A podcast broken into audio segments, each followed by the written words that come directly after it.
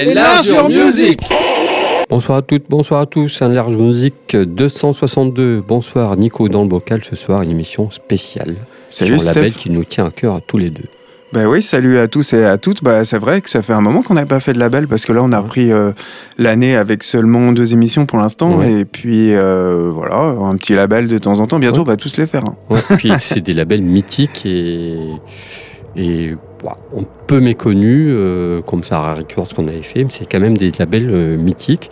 Et ce soir, c'est le label K Records qui a préparé un petit texte. Moi, je- suis plus feignant que toi. Ouais, bah en fait, l'histoire de K Records, hein, elle est liée à celle de monsieur Calvin Johnson, son fondateur. En fait, il fait ses débuts comme bénévole à 15 ans à Chaos FM, une radio étudiante d'Olapia, dans l'état de Washington, pas loin de Seattle. Ouais. Et en fait, c'est dans ces studios que Nirvana va faire ses débuts sur les ondes et en 87 et que le mouvement Riot Girl va naître. Mhm. Et euh, lui, il va contribuer à- aussi à créer le fanzine Sub Pop, Sub Pop, qui va devenir le label qu'on connaît. euh. D'ailleurs, on avait fait une émission qu'on Ouais. vous invite à réécouter. Et en 82, Monsieur Calvin euh, croise la route de Monsieur Ian McKay, frontman de Fugadi, et il décide, avec deux autres bénévoles de la radio, de créer un groupe. Son groupe, c'est Beat Happening. Et, euh, et un groupe, euh, en fait, il va enregistrer avec ce groupe le premier EP Street Tea Breakfast dans le but de le distribuer, en fait, et puis adepte du do-it-yourself. Et avec l'aide de Chaos FM, il lance son propre label, K Records. Et en fait, bah, sa cuisine avait vite se transformer en usine à cassettes. Et euh, là, d'ici, il peut promouvoir la scène locale avec son propre groupe et son propre groupe Beat Happening. Et leur single Hors Secret What's Important, il va devenir en 84 la première sortie vinyle du label. Et après, je reviendrai sur une anecdote. Qu'est-ce que tu. On, on peut de musique? Ouais, on va que tu proposes? Bah, en fait, je vais passer euh, les Blackout. Donc, en fait, c'est un groupe qui se forme euh, Blackout. Il se forme en 79 sur les centres de Télépathe. C'est un des premiers groupes punk de Seattle. Et ils vont enregistrer dans la foulée leur premier single. Donc, c'est en fait probablement les précurseurs de ce qui a été plus tard connu comme le son de Seattle. C'était pas qu'un groupe de punk rock euh, standard euh, basique. Ils avaient un son plutôt sophistiqué en fait un vrai sens de l'instrumentation. Un groupe qui a vraiment été influent par la suite. Et en 91, euh, l'EP euh, Men in Motion, il va définir le son du groupe, fait, euh, on va dire, de hurlements un peu dissonants, euh, de morceaux déstructurés, une sorte de no wave en fait. Ouais. Un groupe qui est réputé pour ses performances scéniques, euh, avec un grand sens d'imagination, une tourse artistique qu'on va retrouver dans leurs futurs shows et leurs vidéos à, à venir. Par exemple, c'est un groupe qui signe toujours des concerts outrageux et c'est leurs un d'eux qui vont faire fureur, par exemple, en se déguisant en juif acidique, à l'exception de Roland Barker, le bassiste, qui était lui déguisé en officier nazi. Et en fait, les Blackout, ils vont bouger à Boston. Ils se lient avec euh, le tout nouvel, euh, euh, nouveau label What's Rax, un label devenu légendaire depuis, qui avait signé la crème de tout ce qu'on nomme No Wave, Punk, Indus et dans les années qui vont suivre. Donc, Front euh, euh, 242, qui est FDM, Frontline Assembly, Young Gods et tout ce que les membres de Ministry comptent de projets parallèles. Ah, On avait fait une émission là-dessus. Et euh, l'EP euh, euh, Souls Club, il sort en 85 sur Wax Trax avec un petit genou qui débute à la production, Al Jurgensen. Et c'est à ce moment-là que Jurgensen, il vient de sortir en solo son premier album de Ministry Twitch chez Wax Trax. Il recherche des musiciens et c'est là qu'il recontacte Paul Barker. Et là, en fait, bah, il, reprend tout le groupe, le batteur, tout ça. Et en fait, il refait le nouveau line-up de Ministry avec euh, Blackout et avec le groupe Blackout. Et on va écouter donc le titre Deadman Curves issu du best-of qui retrace l'ensemble de la carrière de Blackout, qui est sorti History in Reverse, qui est paru chez K Records en 2004. Waouh, quelle Ouais. belle tartine. Bravo. Ah mais bon, euh, si un groupe important, je vais être moins, euh, moins long sur les autres, mais Ouais, là, il ouais. fallait que j'explique. Je vais faire course et je vais vous parler du groupe Mecca Normal. C'est un groupe canadien qui est en activité depuis 84. Ils sont toujours en activité. Ils ont sorti 14 albums. Euh, quand ils ont débarqué en 84, c'était le premier duo mixte euh, guitare. euh, tu vois, les duos mixtes guitare-batterie, il y en a eu beaucoup, beaucoup, beaucoup après. Là, c'était un des premiers, surtout au Canada. C'est le premier groupe euh, qui a contribué au son et l'esprit euh, DI et aussi Riot Girl bien avant l'heure. Euh, c'est de l'indé, leur, musique fusionne le personnel avec le politique, l'activiste avec l'art. C'est une espèce de guitare dissonante, parfois mélodique autour d'une voix qui est parlée, qui est hurlée, qui est, la fantomatique un petit peu, qui mélange le personnage, j'avais dit. Et c'est le chant est souvent conflictio- conflictionnel et ça mêle aussi du féministe autour de cette guitare qui se veut plutôt mélodique. Je vous propose I Walk Alone Esprit elle serait l'album éponyme. Euh, Normal a sorti quelques albums chez Records, mais pas que, parce que euh, chez, chez, Key Records, les, les, groupes peuvent partir quand ils veulent. En fait, il n'y a pas c'est pas vraiment le label comme les autres. Ah non, ça c'est clair. Hein. On va continuer d'expliquer un peu tout ça après euh, Blackouts.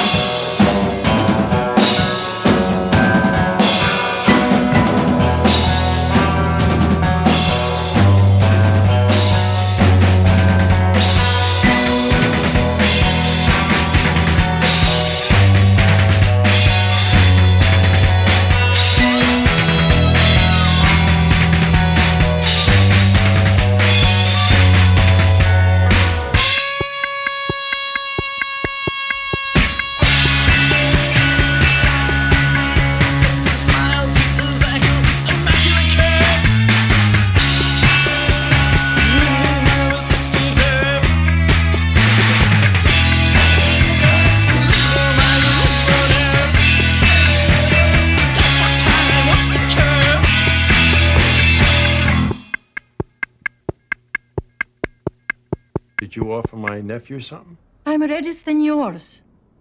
Not made. Did you offer him an aspirin?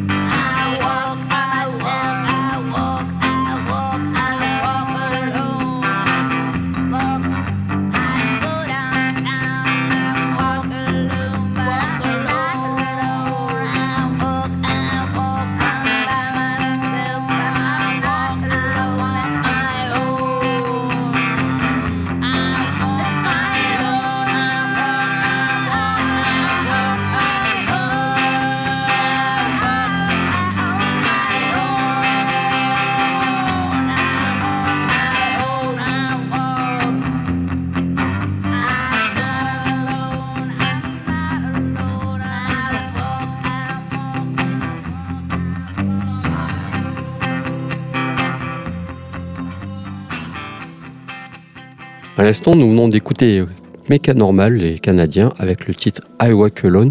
Et puis, je voulais juste rajouter un truc sur Yann McKay et, et Calvin Johnson, c'est que ils s'étaient entendus tous les deux pour que, Yann McKay ait monté Discord Records et il voulait faire une version un peu euh, avec Discord, Mm. mais avec un K. Et en fait, ça s'est pas pas fait finalement. Ils ont sorti, je crois, une ou Ils deux ont sorties. sorti un EP, peut-être, voilà, quoi, ça, ouais. mais ça s'est arrêté assez vite en fait. Je pense au niveau juridique, ça va être compliqué. Enfin voilà. Oui, puis bon, ils étaient chacun bien pris dans leurs différentes ça, activités, mais en, en fait, il y a des liens, en tout cas. Oui, oui. Ces deux labels, de toute façon, qui sont Et puis proches en termes d'éthique et tout ça. même, Mm. mais pas- la démarche est identique en fait. C'est clair. Exactement ça. Et euh, je voulais dire euh, que en fait, Carrie Cards, bah, euh, dans la cuisine de Calvin Johnson, elle est Ouais, un peu trop petite, ouais. donc c'est plus gérable à domicile. Donc il embauche en 86 euh, Candice Pedersen, une copine de fac. Elle, elle est chargée de l'envoi des cassettes par la poste et de rédiger une petite newsletter pour les 2000 fidèles du petit label, enfin du nouveau label. Et puis l'antenne de Chaos FM, ça sert de vitrine publicitaire. Il signe aussi avec, Rook- enfin Rooktrade accepte de signer un contrat afin de faciliter aussi les démarches du label au, au début. Et euh, la grande majorité des premières sorties du label, ils vont être sorties euh, sur cassette. Euh, C'est un format euh, idéal selon Calvin Johnson pour une scène locale petite comme Olympia Mhm. et puis en fait peu onéreux quoi. Et euh, les pochettes d'albums des premières sorties de Records, bah, elles étaient enfantines, dessinées à la main, hein, c'était souvent des petits dessins, et une esthétique combinée au son de, de groupes comme Beat Happening ou Heavenly, qui fait que le label a été associé d'ailleurs à tort à la scène Twee-Punk. Ouais, ouais. Tout à fait. Et Alors. puis euh, un peu de musique. Bah vas-y, tu vas nous présenter quoi? Euh, Build to Spill. Hmm. Build to Spill, c'est un des groupes les plus influents de la scène américaine des années 90. Euh, en fait, au départ, c'était en fait au départ c'était euh, c'est un groupe qui avait monté en projet parallèle euh, du chanteur avec Cal- Calvin Johnson. En fait, c'était un groupe euh, à géométrie variable où Calvin Johnson interviendrait, mais finalement, il n'est pas intervenu. Et pour voilà, le chanteur voulait avoir euh, une liberté, enfin le compositeur, chanteur, guitariste, compositeur voulait avoir une liberté totale sur ce groupe, dont du fait, euh, c'est pour ça que ça devait tourner. Puis finalement, c'est devenu très très vite. Ils ont un seul disque chez Key Records. The Normal Years, on va écouter en extrait, car très vite, en fait, le succès fait qu'il ne pouvait, ça ne pouvait plus être en projet parallèle, en fait. quoi. Ouais. Donc, le, c'est le- le label le était projet. trop petit. ouais. Voilà. C'est le, le groupe, le son de ce groupe, c'est un style mélodique complexe avec une grande virtuose- virtuosité musicale. Euh, voilà, qu'est-ce que je peux rajouter dessus? C'est ils ont fait un seul disque, comme je disais, sur Key Records, avant d'avoir euh, le succès que l'on connaît. Ils sont reformés récemment, mais ça c'est toujours de qualité. C'est vraiment un super groupe et qui est culte aux États-Unis, un peu moins en Europe, quoi, bizarrement, quoi. Je propose une petite carte, extrait de la, la compilation The Normal Years. C'est une compile, en fait, des EP qui sont sortis chez Key Records. Et en fait, je pense que vous voulez faire cadeau de ça euh, pour amicalement, quoi. Pour illustrer tout ça. Et puis après, je te laisse parler du groupe que tu as proposé, que tu proposes. Bah ouais, bah c'est le groupe euh, majeur du label, enfin majeur parce qu'en fait Calvin Johnson fonde Beat Happening en 84 avec Ezer Lewis et Brett euh, Lunsford. Les trois étaient devenus amis en fait lors d'un séjour euh, au Japon. Et euh, le son du groupe euh, épuré au maximum, en fait, il vaut euh, un peu d'être défini comme une sorte de Velvet Underground, mais un peu rudimentaire. On les compare aussi un peu à un groupe qui nous est cher, Young Marble Giants, et aussi aux Pastels. Euh, juste quelques cordes de guitare, une batterie dépouillée, en fait, qui porte les voix, on va dire, fortes et à la fois fragiles d'Ezer Lewis et de Calvin Johnson. Et puis au niveau enregistrement, c'est vraiment minimaliste. Ouais, c'est ça. Parce que ça peut. Mais en fait, leur album évolue à chaque fois. En fait, on voit qu'ils mettent un peu plus l'accent sur la production au fur, au fur et à mesure des albums. Et Il n'y en a pas eu beaucoup, mais Il faut savoir que Ezer Lewis et Calvin Johnson euh, alternent le chant et ils échangent aussi leurs instruments. Les chansons, on va dire, sont simples, puissantes, et elles vont à l'essentiel, mais en fait, la mélodie et l'énergie. Euh, leur premier album, ils sortent chez Retraite en 85. Ils vont se suivre quatre albums aussi euh, avec d'innombrables cassettes, des singles. Et en fait, Beat Happening se sépare en 92. Il va avoir une influence euh, marquante sur de nombreux groupes du rock alternatif et de la scène du coin, Nirvana, Sonic Youth par exemple. Et Calvin Johnson, il va fonder de nombreux groupes comme Cool Reds, The Go Team, Dub Narcotic Sound System et The Halo Bender, dont tu Ouais. parleras plus tard. Voilà. Il a aussi sorti trois albums solo et là on va écouter le titre Indian Summer, un tube tellement repris que en fait Der Waram et de Luna ils considèrent euh, un peu ce titre comme le Knockin' on Heaven's Door de la scène 1-2, 1D. Un titre qu'on va retrouver sur le deuxième album de, euh, de euh, Beat Happening, Jean Boré, un album réalisé et enregistré en fait par Mark Lanegan et Gary Conner de Screaming Free en 88. Et c'est l'album préféré de Coben et la première grosse sortie du label. Et c'est un super disque et je vous recommande aussi si vous avez un peu de moyens. Il y a un coffret euh, avec tous les albums, un coffret vinyle avec tous leurs disques qui est sorti euh, l'an dernier, il y a deux ans, Sur Key Records aussi? Ouais, de Carry Records. Et bon après, par contre les, les disques de Carry Records coûtent une blinde. Par contre, c'est un peu le problème. Bah ouais, parce que c'est artisanal donc bon. C'est ça. Ok. Et tout de suite, Build to Speed. You get the car, I'll get the night off. You'll get the chance to take apart and figure out how it works. Don't let me know what you find out. I need a car, you need a guide, who needs a map. If I don't die or worse, I'm gonna need a nap. At best, I'll be asleep when you get back. I wanna see it when you find out what common stars and moons are all about. I wanna see their faces turn to backs of heads and slowly get smaller. I wanna see it now. I wanna see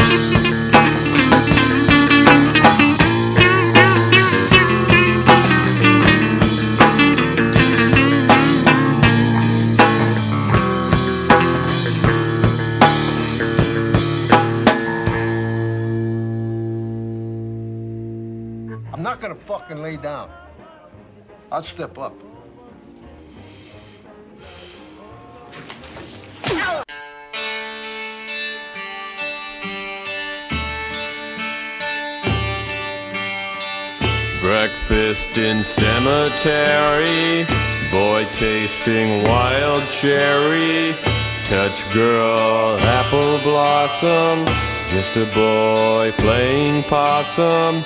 We'll come back for Indian summer. We'll come back for Indian summer.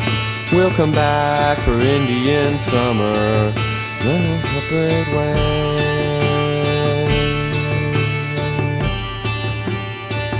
What is that cheerful sound? Rain falling on the ground. We'll wear a jolly crown. Buckle up, we're wayward bound. We'll come back for Indian summer. We'll come back for Indian summer. We'll come back for Indian summer, then go a separate way.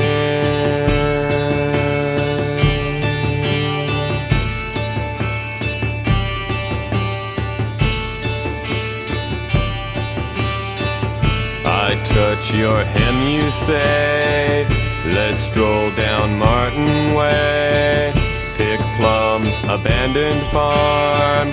Who let norms come to harm? We'll come back for Indian summer. We'll come back for Indian summer. We'll come back for Indian summer. Then go our separate ways. Cover me with rain. Walk me down the lane. I'll drink from your drain. We will never change, no matter what they rain. We'll come back for Indian summer. We'll come back for Indian summer. We'll come back for Indian summer and go our separate ways.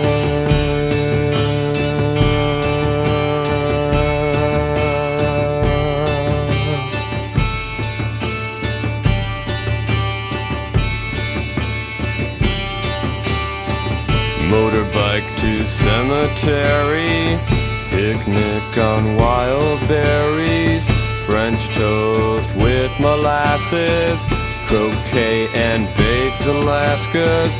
We'll come back for Indian summer. We'll come back for Indian summer. We'll come back for Indian summer.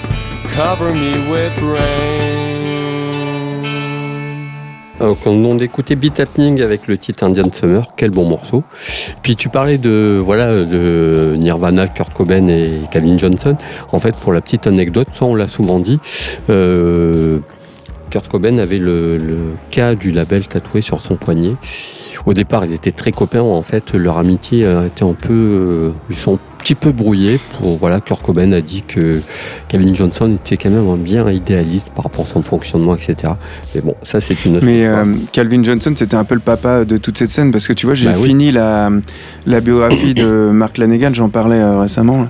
Donc euh, Screaming Street, puis après les albums solo et puis plein de, de projets euh, parallèles. Et euh, bah, il disait que c'était son référent. Oui, c'était alors- carrément son modèle. Quoi. Oui, oui, c'est ça, alors qu'ils sont peut-être même plus jeunes qu'eux, quoi. C'est un mec qui a, il a même pas 60 ans. Ouais, mais il a tellement commencé jeune. C'est ça, c'est ça, c'est ça, c'est. Il était très. On parle pas assez de cette influence. Qu'est-ce que tu veux rajouter dessus? Bah, en fait, je voulais, euh, pour revenir sur le, le déroulé de l'historique Ouais. du label, euh, je voulais dire qu'en 91, euh, bah, Calvin Johnson organise un festival donc, qu'il va appeler International Pop Underground de plus de 50 groupes. Alors, parmi ces groupes, on retrouve L7, Fugazi et Bikini Kill. Et en fait, bah, euh, il fait ce festival dans le but de promouvoir les groupes underground et de montrer bah, en fait, qu'on peut faire des choses sans euh, avoir des majors derrière nous. Euh, il- en fait, il veut promouvoir tout ce qui est, bah, le- de toute façon, c'est dans le titre, tout ce qui est underground. Et euh, deux ans plus tard, bah, il va transformer euh, un sous-sol en studio d'enregistrement. Et euh, donc ce studio d'enregistrement, il va le nommer euh, Dub Narcotic Studio. C'est un peu le temple de- du lo-fi euh, qui va accueillir des artistes divers comme Beck, John Spencer et tous les étudiants de la fac qui voulaient euh, passer Mhm. par là, qui voulaient enregistrer euh, des chansons. Et puis par rapport au festival, justement, c'était ouvert à des groupes qui n'étaient pas que sur son label. Ça, c'est intéressant, quoi. Toute euh, cette scène euh, Riot Girl, euh, tu vois, Bikini Kill, je sais qu'il leur prêtait des guitares. Enfin voilà. Ah non, mais le gars aimait la, la musique il était vraiment pas dans le business. Ouais, c'est ça. Alors un peu de musique d'ailleurs. Qu'est-ce que tu proposes? Ouais, je vais parler de Tiger Trap. Donc, euh, Tiger Trap, c'est un quatuor féminin de Sacramento qui est euh, un peu la rencontre entre, on va dire, allez, euh, Twee Pop et Riot Girl. Donc, du punk, j'aime du punk pop romantique. J'aime bien cette formule. c'est ça. tu vois, une sorte de fastback, fastback du love. ça. Ouais, c'est ça. Un groupe qui emprunte euh, aussi bien des sons euh, de la musique surf co-folk rock, un véritable groupe perdu de vue en fait qui aura existé seulement deux ans pour un unique album éponyme enregistré donc par Calvin Johnson en 93, mais en fait qui va suffire à générer tout un buzz et un culte autour Mhm. du groupe. Et euh, Rose Melberg elle va poursuivre sa route avec les Softies et Dunn avec les Raincoats. Euh, et voilà euh, ce que j'avais à dire sur ce groupe. On va écouter le titre Puzzle Paces qui est issu de leur unique album Tiger Trap enregistré donc par euh, Kevin Johnson et paru en 93 sur K Records. Et c'est un super disque, et pour le trouver, amusez-vous. C'est clair. Moi, je vous parlais de Sarah Dowder. Sarah Dowder, c'est une artiste qui a fait américaine, qui a fait cinq albums. Le premier sorti en 99. Comment je peux définir sa musique? Je vais vous dire que c'est une ex The Crabs qui a rejoint, euh, qui a rejoint d'autres groupes et qui a fait partie aussi, qui a été, qui a monté ce groupe, qui a un, deux, trois, qui a aussi rejoint euh, une chanteuse de Slater Kinney en Mm. projet parallèle. qui a- Ça, c'était avec The Crab. Et puis en solo, elle fait plutôt une musique un peu dépouillée qui rappelle un peu les premiers Liz Fair dans scène indie euh, américaine. C'est intimiste et un petit peu vaporeux. C'est ouais, c'est il faut rentrer dedans, faut prendre son temps. C'est voilà, c'est de la musique intimiste et je vous propose le titre Day One. Et serait de du son premier album éponyme qui porte le titre Day One. Pour illustrer tout ça, je ne sais pas trop, trop quoi dire dessus, juste que c'est voilà, c'est euh, ça a le mérite d'exister. Je crois qu'elle a sorti deux albums sur, sur K Records avant de partir vers d'autres horizons. Et puis voilà, pour illustrer tout ça. Tu, euh, tu parlais de The Crabs, je vais les diffuser euh, juste après, donc je reviendrai sur ce personnage.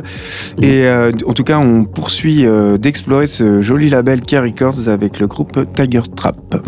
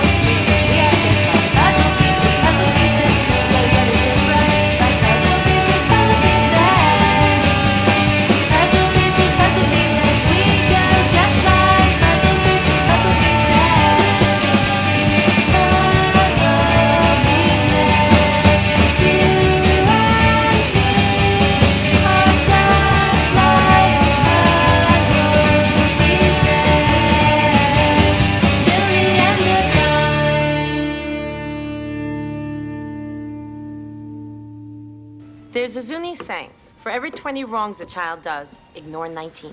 There's an old Italian saying, you fuck up once, you lose two teeth.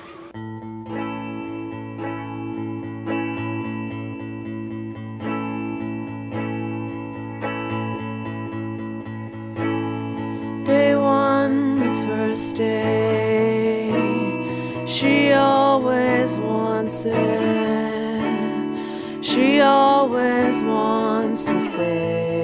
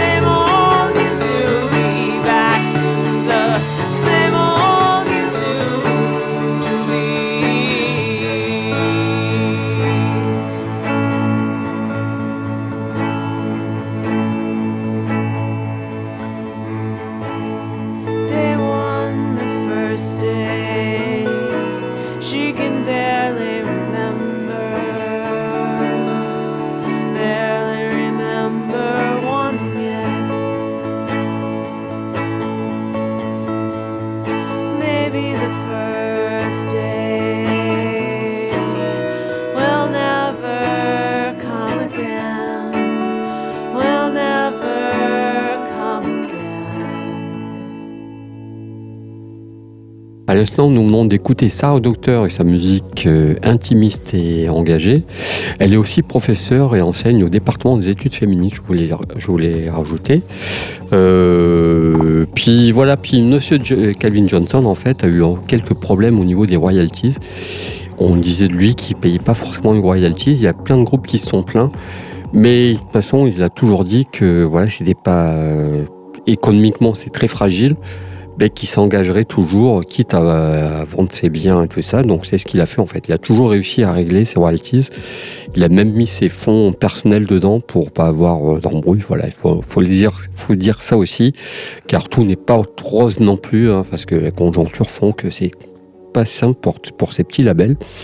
Et puis on va enchaîner un peu de musique. Tu voulais parler un petit peu du label aussi? Ouais, je voulais dire en fait que bah, euh, c'était quelqu'un d'investi, passionné et qui avait une éthique. Et euh, on peut dire qu'avec Candice Pendersen qui était dans les coulisses, avec aussi des groupes comme Normal que tu as présenté et la présence d'Ezer Lewis dans Beat Happenings, bah, en fait, Key Records, c'est un label qui a toujours mis les femmes en avant et avant que Oui. ça soit à la mode maintenant, que ça a été une source d'inspiration pour de nombreux groupes féminins de l'époque. Et le label a également mis en évidence les femmes euh, lors de son festival dont je parlais euh, juste avant, avec quand même 15 artistes dirigés par des femmes, tels que Brat Mobile, le premier groupe exclusivement euh, féminin d'Olympia. Ouais. Il a même fait jouer des groupes qui n'avaient même pas d'instruments, leur filer les instruments une fois sur, euh, sur place en fait. Quoi. C'est ça. Voilà. Et puis on va écouter un de ces groupes, d'ailleurs, un de ces groupes euh, personnels, c'est le groupe Allo Benders. Euh, c'est, moi j'a- j'aime beaucoup ce groupe. C'est l'essence pour moi de Caricor qui est là-dedans. C'est une mélodie un peu, enfin, je sais pas, un peu foutra tout, en- tout en étant bien fait, enregistré, mais pas trop enregistré. Bon, j'aime bien, comme je dis souvent, j'aime bien un truc artisanal. Là, c'est le, voilà, c'est le juste milieu entre le pas enregistré du tout, le trop enregistré. Euh, c'est vraiment un projet euh, qui est parfait, qui, voilà, c'est la synthèse. euh, pour Calvin Johnson, c'est la synthèse de ce que doit être l'indépendance musicale, avec des textes euh, un peu farfelus, de la musique euh, euh, dissonante, euh, un peu art rock, un peu no wave, un peu pop, un peu plein de genres en fait, plein de plein de choses. Ils ont réussi à faire 3-4 albums, ça aussi c'est le troisième. Euh, le titre Virginia Reel Around the Fountain c'est mythique et ce disque The Rebel Not In est culte pour moi, c'est le meilleur des trois. Pour illustrer tout ça, il y a le chanteur Bill to Spill qui participe sur ce disque aussi, parce que ce que je disais avec Bill to Spill, mais ça c'était un autre de leur projet. Mais il n'a pas fait beaucoup, hein, donc c'est pour ça que ils ont fait que trois albums.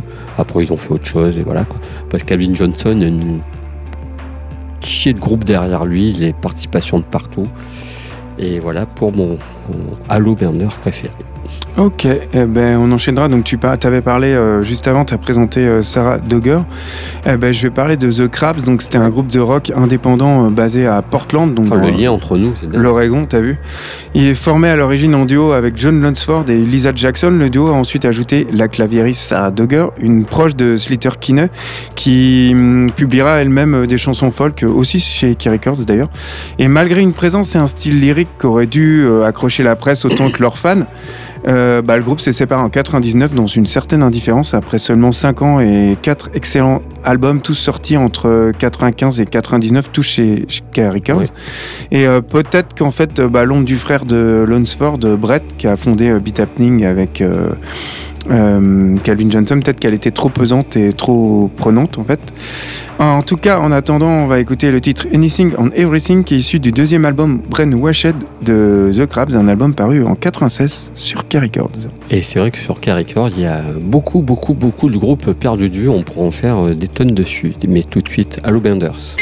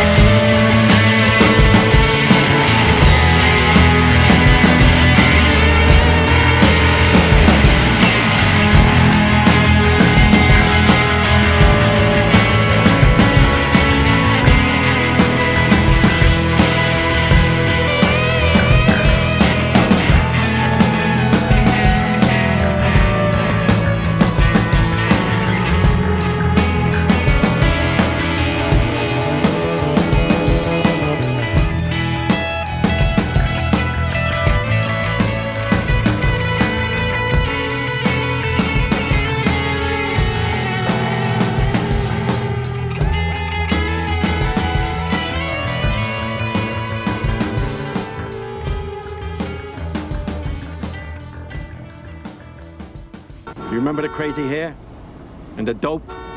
Now it's fags in the military. Stop it, Junior. You're making me very upset.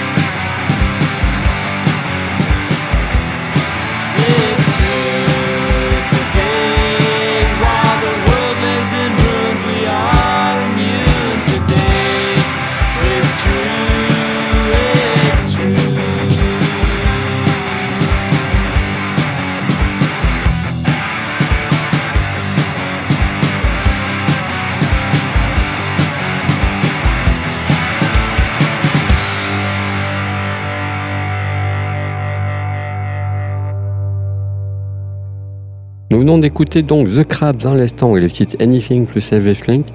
Euh, voilà, c'est super groupe encore une fois. Qu'est-ce que tu veux nous rajouter? Ouais, bah, je voulais un peu conclure sur euh, le label. Je voulais dire que K Records, bah, en fait, il a eu, c'est un label qui a eu une influence sur la musique indépendante et la culture punk euh, underground, do it yourself, euh, quand même une grande, grande influence. Et ça fait l'objet d'un documentaire qui a été réalisé par Heather Rose Dominic qui est intitulé The Shield Around the Key. Donc ça se retrouve sur YouTube. hein. Ouais. Par contre, c'est en anglais. Ouais. Et euh, c'est un label qui a quand même, on peut dire, à l'image de son fondateur, qui a quand même consacré sa vie au label, un modèle économique alternatif et quand même profondément humain. Et euh, le label aujourd'hui, il continue son activité, donc il est parti, hein, Calvin Johnson, il me semble. Non, Non? toujours, toujours. En tout cas, c'est Jeremy J qui sert de- d'ambassadeur un peu Ouais, du label, mais euh, Voilà. et voilà. Puis euh, Kavi- sur K Records, on peut reçu- pour parler des groupes féminins que tu parlais euh, juste avant, euh, ils ont sorti une, des compilations Typical Girl. Typical Girl, c'est un titre de The Slits, donc tu vois le parallèle. Ouais. Qui est une compilation de, de groupes euh, d'artistes féminines, mais du monde entier en fait. On trouve des groupes français notamment dessus.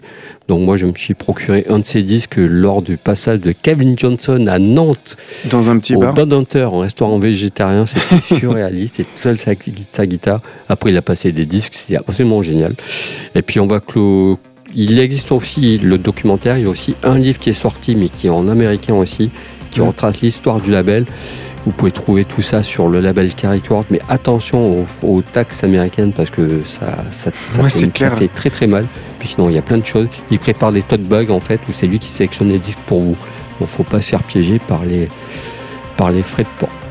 Voilà, tout ça pour finir, on va terminer avec deux groupes. Ouais, donc je vais euh, parler de The Microphones. Donc c'est un groupe folk indé, euh, indie rock euh, expérimental, donc d'Olympia, donc la ville de Calvin Johnson. Donc c'est Phil Evron qui était le principal auteur-compositeur, producteur derrière les albums du groupe, mais il a lui aussi également collaboré avec d'autres musiciens locaux pour notamment les quelques enregistrements et des tournées. La plupart des disques de The Microphones ont été publiés chez euh, K Records. Et c'est d'ailleurs grâce à Phil Elvrum que K Records va connaître une seconde vague de crédibilité. Euh, Il va un peu relancer le label au début des années 2000. C'est une personne qui s'est impliquée dans la scène musicale de Washington tout en travaillant au business, un magasin de disques de sa ville natale d'Anna Cortez au milieu des années 90. Et en fait, il va commencer à expérimenter euh, l'équipement d'enregistrement à l'arrière de son magasin, enfin du magasin du, de disques où il travaille. Et le propriétaire du magasin, bah, comme par hasard, c'est Brett Lunsford de Beat Happenings. Et il va sortir deux cassettes sur son label. Euh, il a aussi joué de la batterie dans le groupe de Lunsford D+, avant de déménager à Olympia en 97. Et puis là, il envoie des cassettes à Calvin Johnson et il devient vite le producteur attitré de, Dub Narcotic Studio. C'est là qu'il enregistre un album qui est mal accueilli par la critique, mais qui va devenir par la suite un trésor culte de la pop lifi, une approche beatnik de l'écriture, un enregistrement bricolé avec des idées à l'appel. Et euh, en fait, c'est l'album, c'est The Glow Partout, et c'est l'œuvre d'un petit génie qui est un peu in- incompris. C'est probablement son album le plus connu. Il explorait des thèmes euh, bien perso, euh, qui rappellent des amours perdus, des souvenirs d'enfance. Depuis 2003, il enregistre et produit principalement sous le nom de Moot Eri. Je sais pas si tu connais. Oui. Et euh, il s'est fait connaître comme producteur ingénieur du son, euh, un ingénieur talentueux, tout en aidant souvent de manière anonyme euh, de nombreux artistes de la région. Il fait pas ça pour être populaire et pour l'argent. Et on va écouter le titre The Glow Partout, issu de l'album du même nom qui est paru chez K Records en 2001.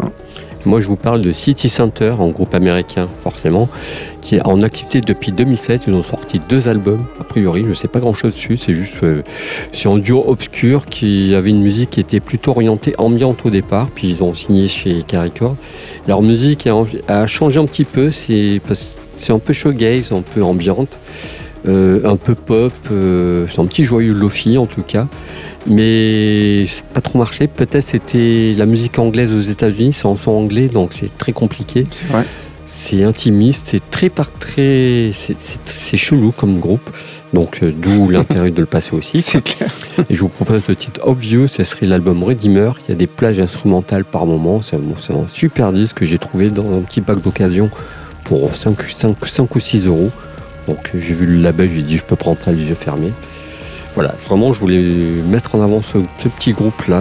Je ne sais pas du tout à quoi il ressemble. La pochette, il y a des, c'est des statues qu'il y a sur la pochette. Je ne sais rien de plus dessus. Donc je vous laisserai découvrir.